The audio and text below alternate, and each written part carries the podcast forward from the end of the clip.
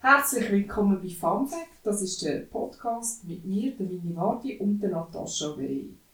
Wir haben die Idee gehabt, einen feministischen Podcast zu machen, einmal im Monat mit interessanten Fakten über feministische Themen und auch spannenden Gästen.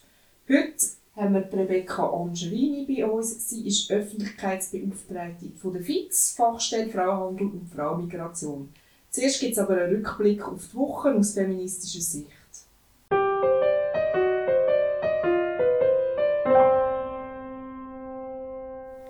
Genau. Äh, hallo von meiner Seite auch. Ich bin Natascha Wey. Wir werden diese Woche einfach schnell auf ein Thema schauen, vor allem wo im Nationalrat und im Ständerat debattiert wurde. Und die Idee ist auch ein bisschen Themen aufzugreifen oder Themen anders zu beleuchten und feministische Hintergründe aufzunehmen, die vielleicht in der alltäglichen Medienberichterstattung nicht so vorkommen. Und wir werden ganz schnell zurückschauen auf die Entscheidung, die getroffen wurde ist bezüglich Waffenexport in Bürgerkriegsländer. Also einfach zur Erinnerung, äh, der Bundesrat hat im letzten Sommer ja entschieden, die Verordnung zu lockern und Waffenexport in Bürgerkriegsländer zu ermöglichen. Das hat dann einen relativ grossen Widerstand gegeben aus der Zivilbevölkerung. Ähm, und der Nationalrat hat sich im Herbst nach massivem Druck auch von der Öffentlichkeit gegen den Entscheid gestellt. Und jetzt diese Woche ähm, hat man die Frage nochmal debattiert im männerdominierten Ständerat und der hat dann, das ist für uns natürlich nicht weiter überraschend, entschlossen, im Bundesrat zu folgen in dieser Frage und die Regeln für Waffenexporte in Bürgerkriegsländer auch wirklich äh, zu lockern. Dass das 20 Herren sind äh, von CVP, FDP und SVP, das wundert uns nicht wirklich. Das kann man dann ändern bei den nächsten Wahlen, wenn man das möchte. Wir werden jetzt aber noch schnell schauen, was es eigentlich auch bedeutet für Frauen, wenn in Ländern Krieg herrscht. Für das haben wir uns zum Beispiel mal ein bisschen umgeschaut auf der Seite von Amnesty International und einfach verschiedene Fakten jetzt auch aufgelistet. Also wo Krieg herrscht, werden äh, Frauen und Kinder zivilgesellschaftliche Opfer und Instabilität und bewaffnete Konflikte, das sind immer auch Herd für verschiedene Formen von alltäglicher Gewalt und auch von sexualisierter Gewalt. Und äh, das geht von Vergewaltigungen bis hin zu Völkermord. Und man muss auch wissen, dass gerade Gewalt an Frauen und insbesondere Vergewaltigungen sehr oft systematisch als Kriegswaffe eingesetzt werden. Und ein grosses Problem ist auch, dass durch bewaffnete Gruppen verübte Gewalt ähm, sich oft auch der Justiz entzieht. Also das heißt, es hat kein funktionierendes Justizsystem. Das heißt, die Täter werden nicht zur Rechenschaft gezogen, weder während der Kriegshandlungen noch nachher. Und die WHO sagt auch, dass in den Ländern, wo es bewaffnete Konflikte gibt, das Gewaltproblem sich auch äh, viele Jahre noch fortzieht. Also das heißt, ähm, dass es eine Art äh, gestiegene gesellschaftliche Akzeptanz von Gewalt gibt und das ähm, ja natürlich den Frauen dann auch längerfristig schadet. Also das einfach äh, auch die Folgen, wo man sich muss bewusst sein, wenn man so Entscheid trifft im Parlament. Gut, Natascha hat jetzt Fakten gebracht zu Krieg und Gewalt. Ich bringe noch ein paar Fakten zum Frieden. Frauen werden allgemein in den Friedensprozess relativ wenig eingebunden und haben wenig Einflussmöglichkeiten. Zwischen 1992 und 2011 ist der Frauenanteil in den Friedensprozess wie folgt. 2% der Chief Mediators sind Frauen, 4% der Zeuginnen und Unterzeichnenden sind Frauen, 10% der Teilnehmenden am Verhandlungstisch sind Frauen. Aber wenn Frauen in den Friedensprozess einbezogen worden sind, gibt es eine 20% höhere Wahrscheinlichkeit, dass das Abkommen mindestens zwei Jahre haltet und eine 35% höhere Wahrscheinlichkeit, dass das Abkommen mindestens 15 Jahre haltet. Das sind Fakten, die auf der Webseite von der unwomen.org abgerufen werden können.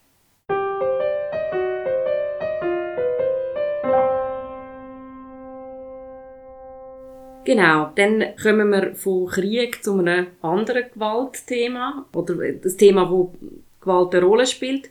Wir befassen uns heute mit der Frage von Sexarbeit und Menschenhandel und wir haben für das einen sehr kompetenten Gast eingeladen.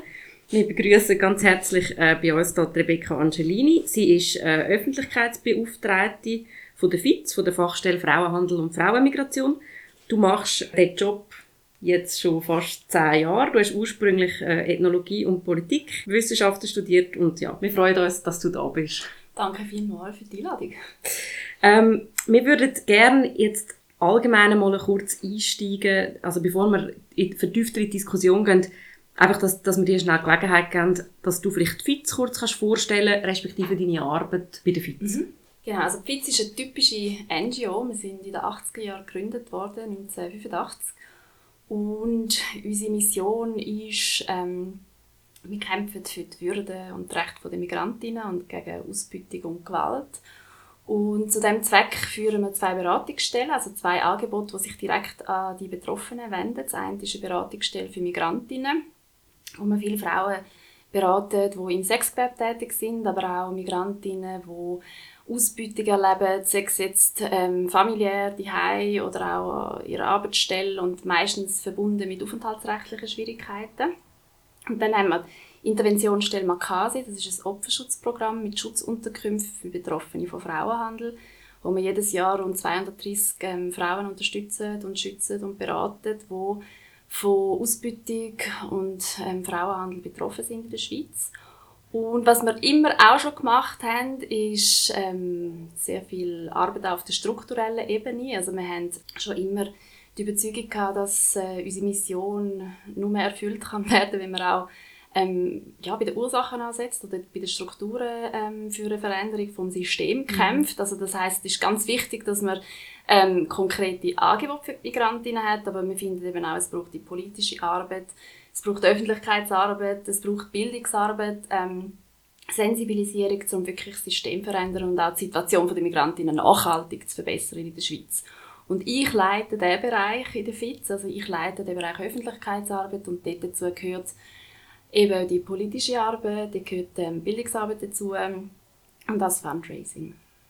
Du hast gesagt, eben, es gibt den Bereich äh, von der Sexarbeit, auch, wo, wo die FIT sich darum kümmert. Wir werden ja jetzt heute die Diskussion eigentlich bewusst nicht kontradiktorisch führen, also wir wollen keine Pro-Kontra-Verbotsdiskussion.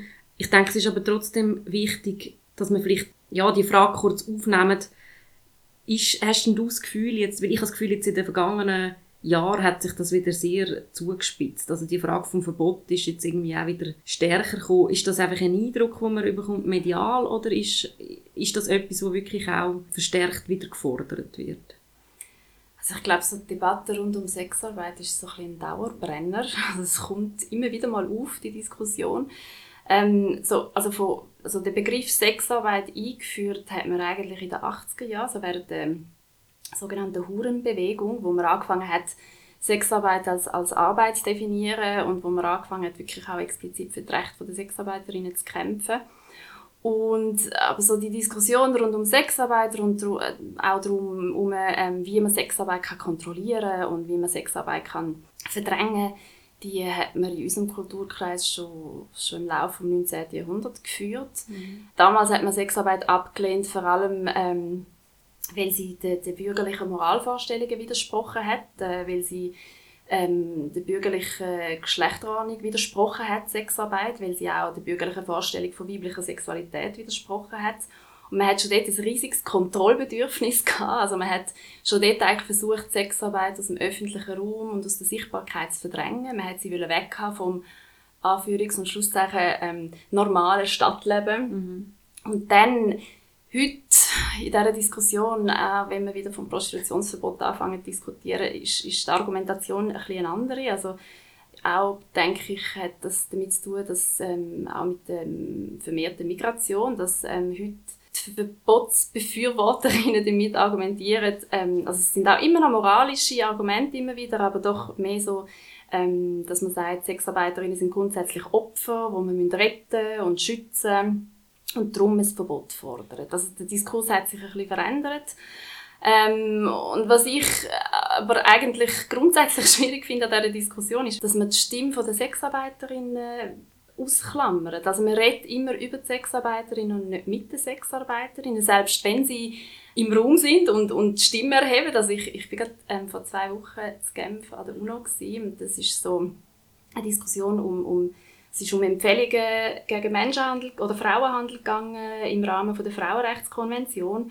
Und dort ist natürlich logischerweise auch wieder die Grundsatzdebatte geführt worden gegen Prostitution. Und dort hat es ganz viele Sexarbeiterinnen von der ganzen Welt gehabt, von, von Indien, von Thailand, von Russland, von England. Ähm, und die sind dort und haben alle gesagt, wir sind kein Opfer, wir brauchen Recht, ähm, Verbot schadet uns und haben wirklich über ihre Situation geredet und ähm, sehr, sehr eindrücklich. Und dann sitzt dort in dem, in dem Saal bei der UNO und dann hast du Organisationen, die eben für ein Verbot sich einsetzen und die, die, die übergehen die Stimme. Also du hast, das ist völlig absurd, oder? Im gleichen Raum hast du total viele starke Sexarbeiterinnen von der ganzen Welt, die über ihr Leben erzählen und finden, wir brauchen Recht und kein Verbot. Und dann hast du auf der anderen Seite Frauen, die finden, ähm, grundsätzlich alle Sexarbeiterinnen sind Opfer und müssen gerettet werden. Und das, das finde ich schon sehr absurd. Mhm.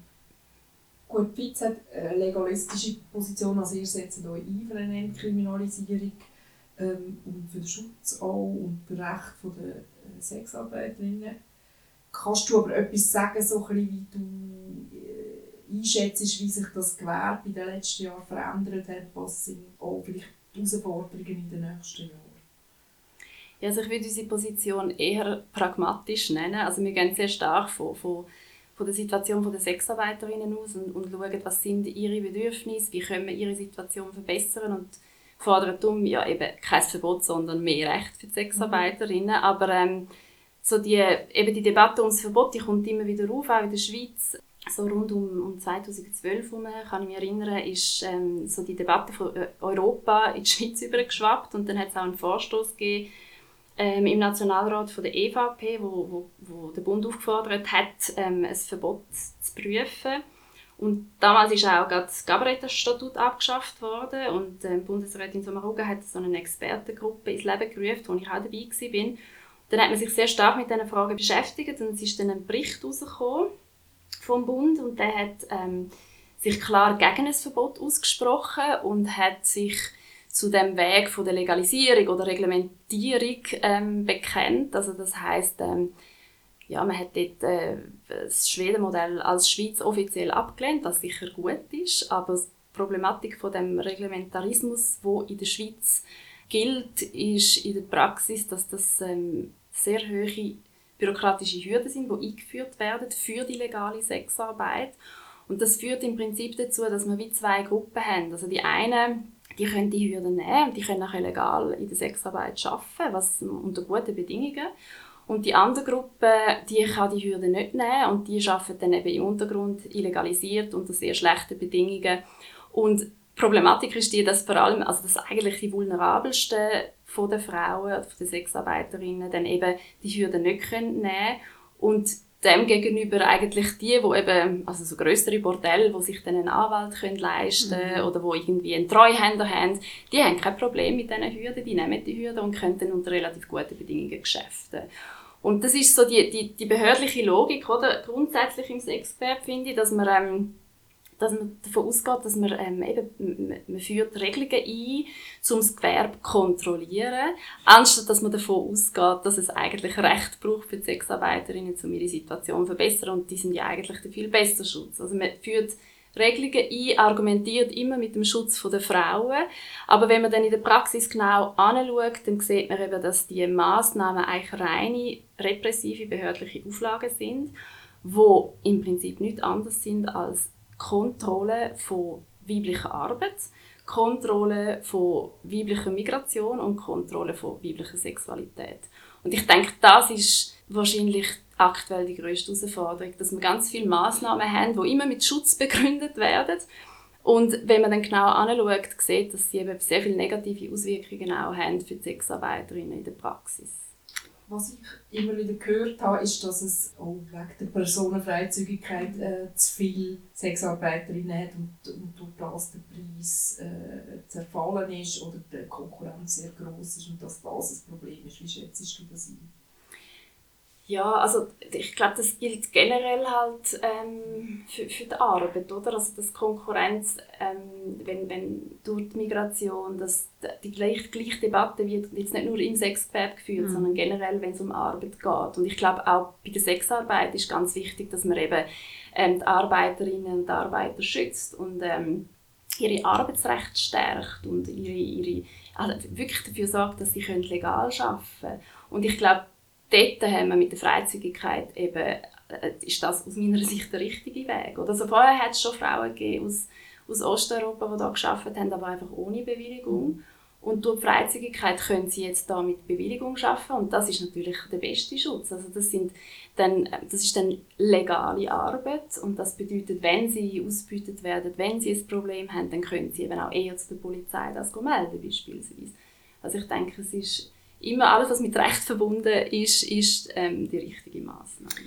Du hast vorher gesagt, es gibt zwei Gruppen und ein Teil muss eine Hürde nehmen oder kann eine Hürde nehmen und ein Teil nicht. Also die bürokratische Hürde. Kannst du vielleicht noch ein Beispiel geben, was so eine Hürde kann sein? Also was, was muss man erfüllen, damit man legal arbeiten kann?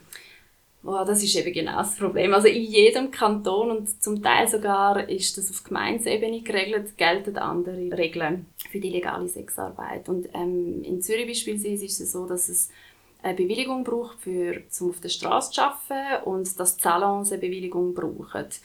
Und wir haben dort äh, in der Ausarbeitung mitgeschafft als, als Beratungsstelle und wir haben eigentlich ähm, erreicht, dass jetzt gerade was die Bewilligung für die Salons angeht, dass man dort also die polizeiliche Bewilligung, die ist, die ist nicht so eine hohe Hürde. Also mhm. da geht man recht pragmatisch vor, finde ich auch. Die Polizei ist mit der, man kann mit ihnen diskutieren und findet Lösungen.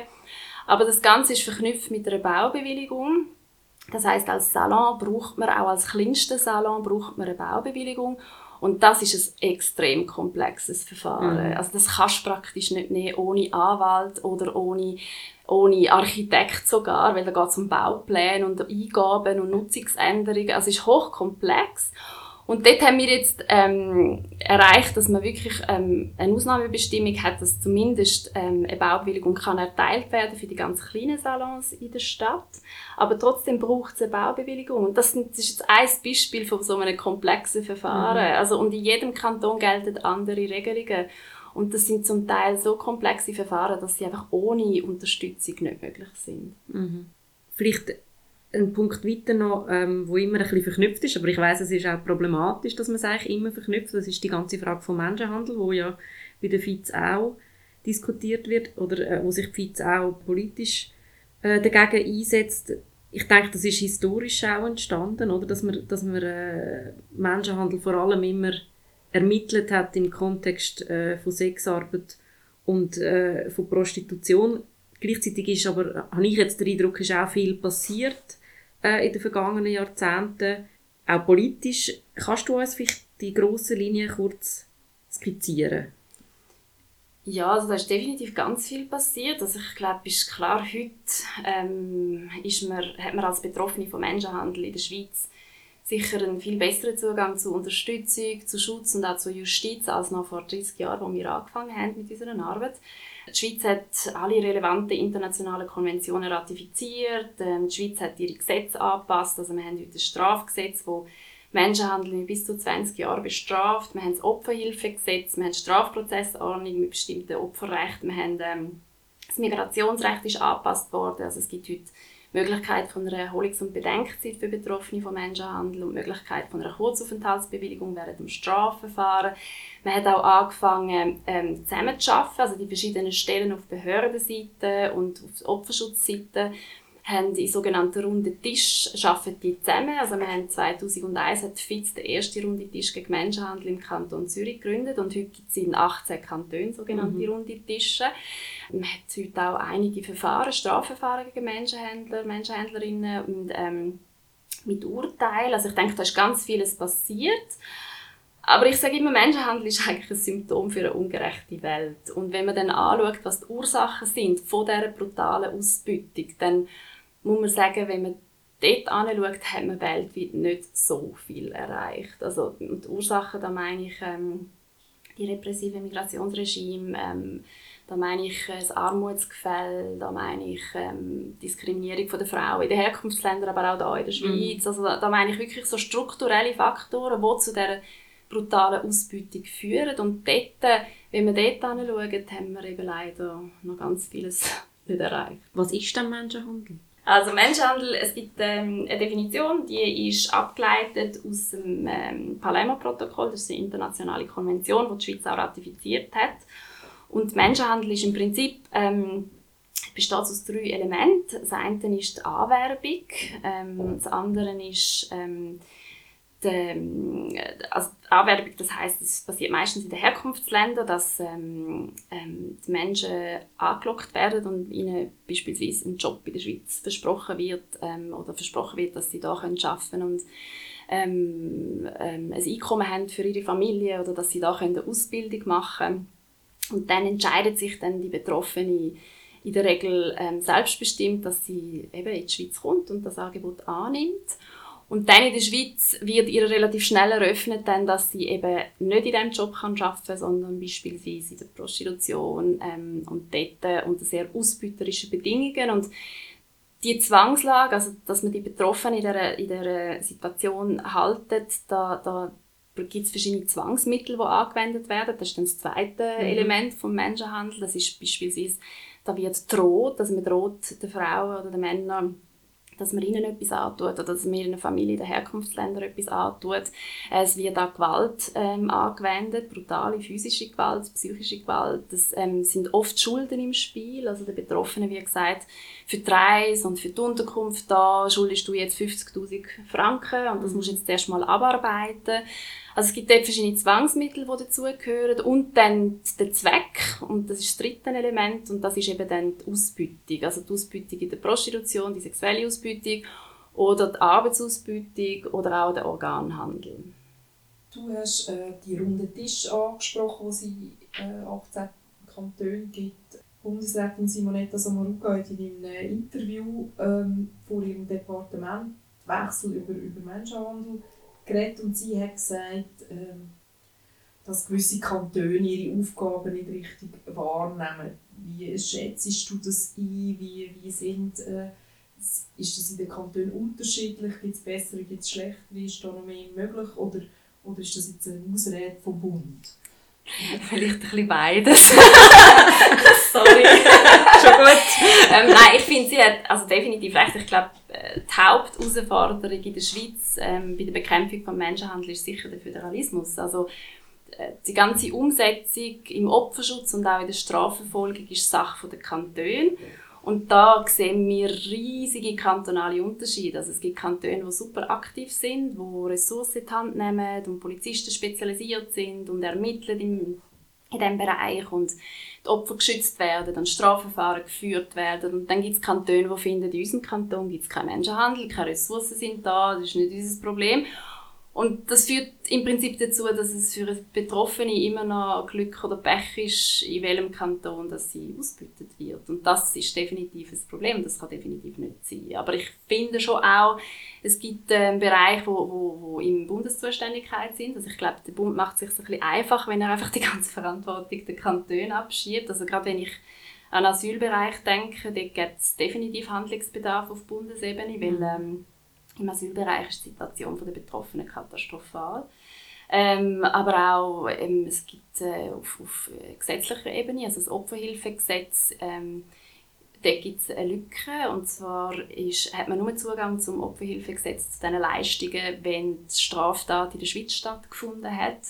Aber sehr häufig, jetzt gerade im Asylbereich, werden eben die Betroffenen im Ausland ähm, ausgebeutet und dann haben sie da keinen Zugang zu der Opferhilfe. Das ist zum Beispiel so eine Lücke, eine Gesetzeslücke, die man auch auf Bundesebene angehen Und ich denke also grundsätzlich der, der Fokus auf die Strafverfolgung, dass das immer noch unser System bestimmt und man viel zu wenig eben die Betroffenen einbezieht oder schaut, was bräuchten denn die Betroffenen. Ähm, das denke ich ist auch etwas, was man auf Bundesebene angehen Gut, aber kann man schon auch sagen, äh, äh, es ist ja auch ein bisschen eine self-fulfilling prophecy von den Kantonen, oder? Also wenn man nicht ermittelt, genau. hat man auch keinen Fall, also hat man auch kein Problem, mhm. also muss man auch nicht handeln. Also es ist ja, wahrscheinlich absolut. finanzpolitisch noch schlau, nicht zu ermitteln, weil dann kostet es auch nichts. Also ist, ist jetzt zynisch, ist, aber ja. kann ich mir vorstellen, dass das als Politmechanismus durchaus funktioniert das funktioniert leider, ja. Das ist genau der Teufelskreis. Oder? Wenn man nicht anschaut, dann hat man quasi die Fälle nicht. Also ja. es ist aber dann halt einfach nicht die Realität, die abgebildet ist. Oder da gibt es Kantone, wo wo in der Statistik immer null aufweisen. Also wir haben keine, keine Fälle von Menschenhandel, aber es ist klar, dass das nicht die Realität ist, sondern eben man hat dort einfach nicht angeschaut. Und es gibt Kantone, wo man wirklich ganz klar dann auch weiss, dass ähm, Täter das genau wissen, dass in diesem Kanton beispielsweise die Polizei nicht aktiv ist mhm. und dann genau dort in diesem Kanton sind ähm, Zustände katastrophal. Also von dem her weiß ich nicht, wie lange, also es ist eigentlich auch ein Sicherheitsrisiko, mhm. oder? Also für die Gesellschaft insgesamt, wenn man diese Strategie fährt. Kannst du denn, das nimmt mir jetzt noch Wunder, sagen, welche Kantone jetzt besonders gut sind? ich mache kein Kantonsbashing, aber ich kann sagen, okay, ich kann vielleicht so zwei, drei Beispiele ja.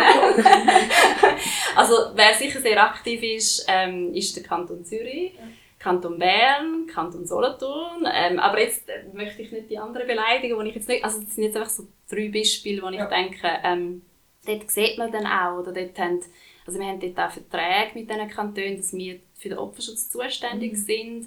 Dort hat es eine spezialisierte Polizei, dort hat es Strafverfahren, die geführt werden, ähm, dort werden die Opfer geschützt. Also das sind jetzt, denke ich, sicher Beispiele, wo, wo Kantone sehr aktiv sind.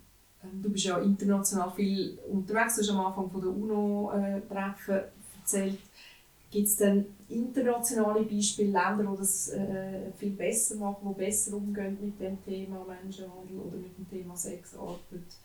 Ich finde es schwierig, wenn, also so grundsätzlich jetzt einfach zu sagen, das und das Land macht es grundsätzlich besser. Oder? Also ich finde, man muss immer so die einzelnen Aspekte anschauen und dann ähm, jetzt beispielsweise, wenn man die Dublin-Praxis anschaut, denke ich, ist die Schweiz sicher eines von den Ländern, die am repressivsten Dublin umsetzt. Und Dublin ist, äh, es geht um äh, genau. Rückführungen im Asylsystem. Also das muss man schon ein, ein Asylgesuch gestellt hat in einem anderen Genau, genau. dass dann de, de, quasi ins in das Land ausgeschafft wird, wo das Gesuch schon gestellt worden ist. Und gerade im Bereich Menschenhandel ist das ähm, sehr problematisch, weil dann Menschen zum, im schlimmsten Fall in das Land ähm, ausgeschafft werden, wo sie bereits ausgebeutet worden sind und da eigentlich sollten geschützt werden. Oder? Und dort könnte die Schweiz einen Selbsteintritt entscheiden, dass sie aufs Gesuch eingehen. Mhm. Und ich denke, dort gibt es äh, beispielsweise jetzt Länder, wo, oder viele Länder, die dort eine progressivere ähm, Politik fahren. Aber eben, ich finde, man muss wirklich immer so die einzelnen Aspekte anschauen. Zum Beispiel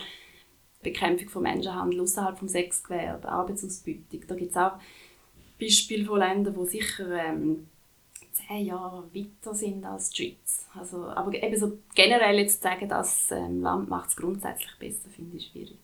Und im Punkt der Polizei, also du hast vorher gesagt, oder jetzt auch die, also die Kantone, die ermitteln, haben auch eine spezialisierte Polizei und das ist auch ein, ein äh, Bildungsauftrag, den zum Beispiel die FIZ oft wahrnimmt, dass sie genau mit Polizistinnen und Polizisten auch zusammenarbeitet und sie bildet halt auf, auf diesen Fragen, auch sehr oft, weil die Opfer auch traumatisiert sind. Was wäre denn in dem Sinne eine perfekte Polizei für so einen, ja, also für, für so Ermittlungen? Ähm, sicher eine sensibilisierte Polizei.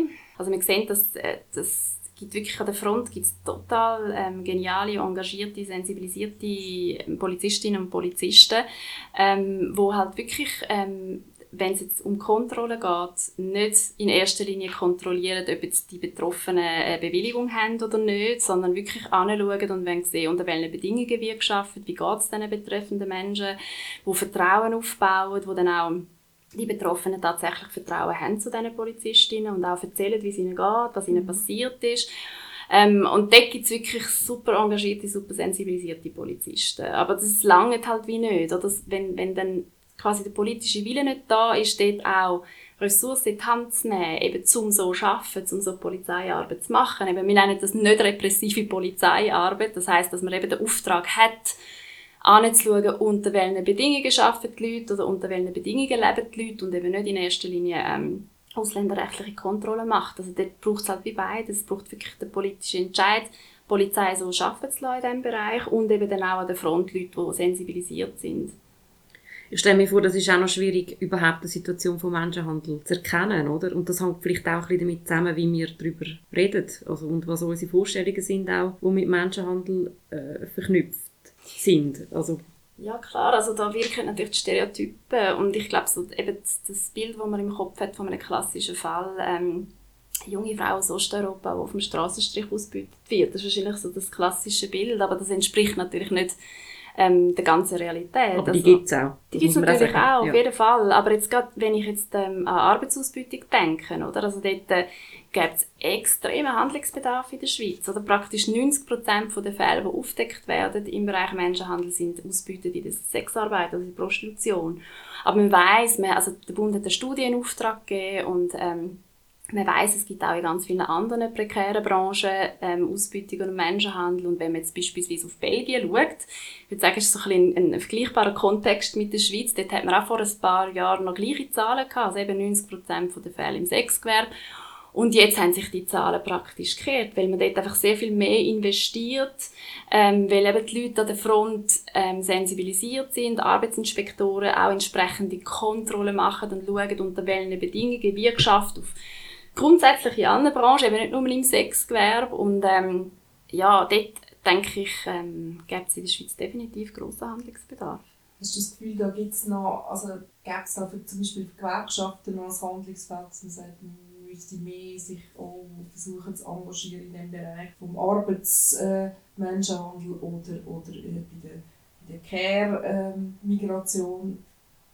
Ja, auf jeden Fall. Also das versuchen wir auch schon seit mehreren Jahren, dass ähm, eben wirklich gerade die Stellen, die an der Front unterwegs sind und mit den Arbeitenden in Kontakt sind, dass die auch sensibilisiert sind auf die Fragen, oder? Aber das ich meine, das ist wieder grundsätzlich die Frage, was wird kontrolliert und dort sehen wir eben oft, dass der Fokus, also jetzt nicht bei der Gewerkschaft, aber bei den Arbeitsinspektoren beispielsweise eben auch in erster Linie ist, arbeiten die Leute legal und ähm, oder arbeiten sie schwarz und dann wiederum ist es schwierig, eben gerade so ausbeuterische Situationen aufzudecken. Aber ich glaube sicher, da sind alle Akteure gefragt und auch Gewerkschaften, ja.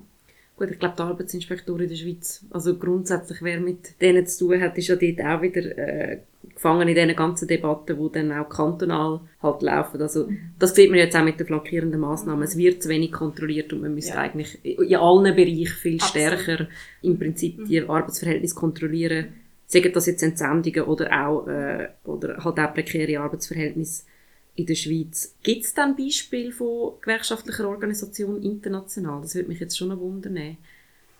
Ja, auf jeden Fall. Also ich finde es immer extrem inspirierend, so ein bisschen auch in der internationalen Arbeit zu sehen, wie es bis anderswo funktioniert. Eben so die Selbstorganisation und auch so die gewerkschaftliche Organisation. Ähm, zum Beispiel in Thailand gibt es eine Organisation, die heißt Empower. Und dort sind ähm, 50.000 Sexarbeiterinnen ähm, organisiert. Und ich finde es immer sehr inspirierend, ähm, schon nur wie sie Sexarbeit framen. Also wir, wenn wir über Sexarbeit reden, dann reden wir von prekären Arbeit. Ist es auch, ist mhm. prekäre Arbeit. Und sie jetzt beispielsweise sagen bewusst, das ist, ähm, Sexarbeit ist ein Weg aus der Armut. Also es ist wirklich, ich finde es extrem inspirierend, wie sie ähm, ja, die ganze Debatte anders framen, halt auch mit der, ähm, ja, sie haben auch eine Glaubwürdigkeit, oder? weil Sexarbeiterinnen selber sind, die anstehen und ähm, ja, aufzeigen, in welcher Situation sie sind und was es bräuchte, was für Massnahmen sinnvoll sind etc. Oder auch ein anderes Beispiel, das ich extrem inspirierend finde, ist, ist im Libanon. Oder? Das ist so für mich so ja, ein Beispiel von einem Land, wo, wo, wo es immer weniger Raum gibt, auch für Widerstand und auch, ähm, wo, wo das auch mit Sicherheitsrisiken verbunden ist, wenn man Widerstand leistet, mhm. wo, wo auch schon nur die Arbeitsbedingungen im hausangestellten Bereich so schlecht sind, dass dass die Arbeiterinnen nicht über ihre Zeit selber können verfügen können und schon nur die Organisation ein Problem ist, dass sich zu treffen und sich zu organisieren schon eine Herausforderung ist. Und im Libanon eben beispielsweise gibt es ja das Kafala-System, wo, wo die Hausangestellten praktisch Leibeigene sind von den Arbeitgebern. Mhm. Und dort ist Widerstand sehr niederschwellig. Widerstand heisst dort, ähm, sich gegen die Regelungen vom Kafala-System aufzulehnen, dass man beispielsweise als Hausangestellte darf man kein Kind haben im Libanon, ähm, als migrantische Hausangestellte und Trotzdem gibt es irgendwie 30'000 Kinder von Hausangestellten, die alle illegalisiert sind. Oder als, als ähm, migrantische Hausangestellte im Libanon darf man nicht langfristig in Libanon migrieren, sondern es ist immer nur temporäre Aufenthalt und immer gebunden an Arbeitgeber. Aber trotzdem gibt es Hausangestellte, die seit Jahrzehnten dort sind. Und dort hat wirklich so, der Widerstand ist, ist wirklich eigentlich, sich gegen die Regeln Widerstand zu leisten, dort einfach nicht zu folgen, diesen Regeln nicht zu folgen. Und man hat man hat so angefangen, also es ist am Anfang sehr niederschwellig gewesen, dass, dass sich die Hausangestellten so in Gemeinschaftszentren getroffen haben mhm. und so, die, so quasi die teilte Erfahrung, ähm, mit dieser teilten Erfahrung sich gegenseitig zu, unterstützt haben und mittlerweile hat man es wirklich geschafft, dass das auch organisierter Widerstand ist. Also es gibt jedes Jahr am 1. Mai eine riesige Demo, wo alle Hausangestellten auf die Straße gehen und ähm, es gibt auch ähm, eben eine Gewerkschaft, wo, wo, wo gegründet worden ist von obwohl das eigentlich verboten wäre, als migrantische ähm, Arbeiterinnen sich gewerkschaftlich zu organisieren. Also ich glaube, dort gibt es wirklich Beispiele, wo man kann schauen, ja, wie, wie, quasi, wo die Schwellen eben, äh, von der teilten Erfahrung eben zum, zum organisierten Widerstand wirklich funktioniert hat, was ich sehr spannend finde. Und man eigentlich auch könnte als Inspiration brauchen für Gewerkschaften da, oder? Weil im Prinzip sagt man ja, das ist genau das, was unmöglich ist, neoliberale Arbeitsverhältnisse zu organisieren von Leuten, die nicht mhm. äh, in einem Ort arbeiten. Mhm. Das ist eigentlich die Herausforderung, umso mehr noch, wenn es äh, Migrantinnen oder Migranten sind. Mhm. Im Prinzip müssten wir ja dann lernen. ja, unbedingt. Also beispielsweise im Libanon, Libanon gibt es wirklich super geniale Organisationen, wo, wo, wo das wirklich so mit Workshops ähm, angehen oder so, dass die, die Organisierung eben von den migrantischen Arbeiterinnen etc. Ich glaube, generell, ich finde grundsätzlich, wenn man international unterwegs ist, es gibt so viel zu lernen von, von überall. Was ich auch ganz spannend finde, ist, so, wie sie es geschafft haben, eben die sozialen Bewegungen zu vereinen. Mhm. Also beispielsweise im Libanon hat so die feministische und die antirassistische Bewegung hat quasi die Migrantinnen und die Hausangestellten wie auch aufgenommen in ihre Bewegung.